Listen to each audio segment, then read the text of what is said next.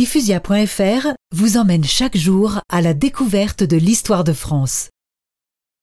Nous sommes devant Béziers le 21 juillet 1209.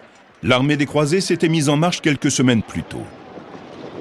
Arnaud Amalric la commande. Pour la plus grande gloire de Dieu, à l'assaut La ville de Béziers, confiante dans son bon droit et aussi dans un sursaut d'honneur, avait refusé de livrer ses hérétiques au légat du pape.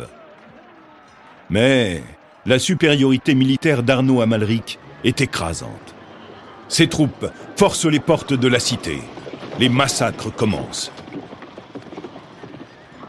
L'aide de camp du légat hésite devant l'importance de la tuerie en cours.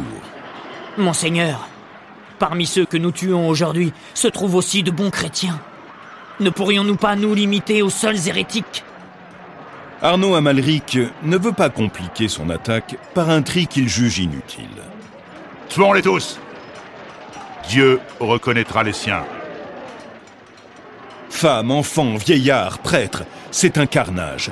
Tous périssent. Béziers brûle pendant deux jours. Tout autour de la ville en feu, ceux qui ont tenté de s'échapper pendent à des gibets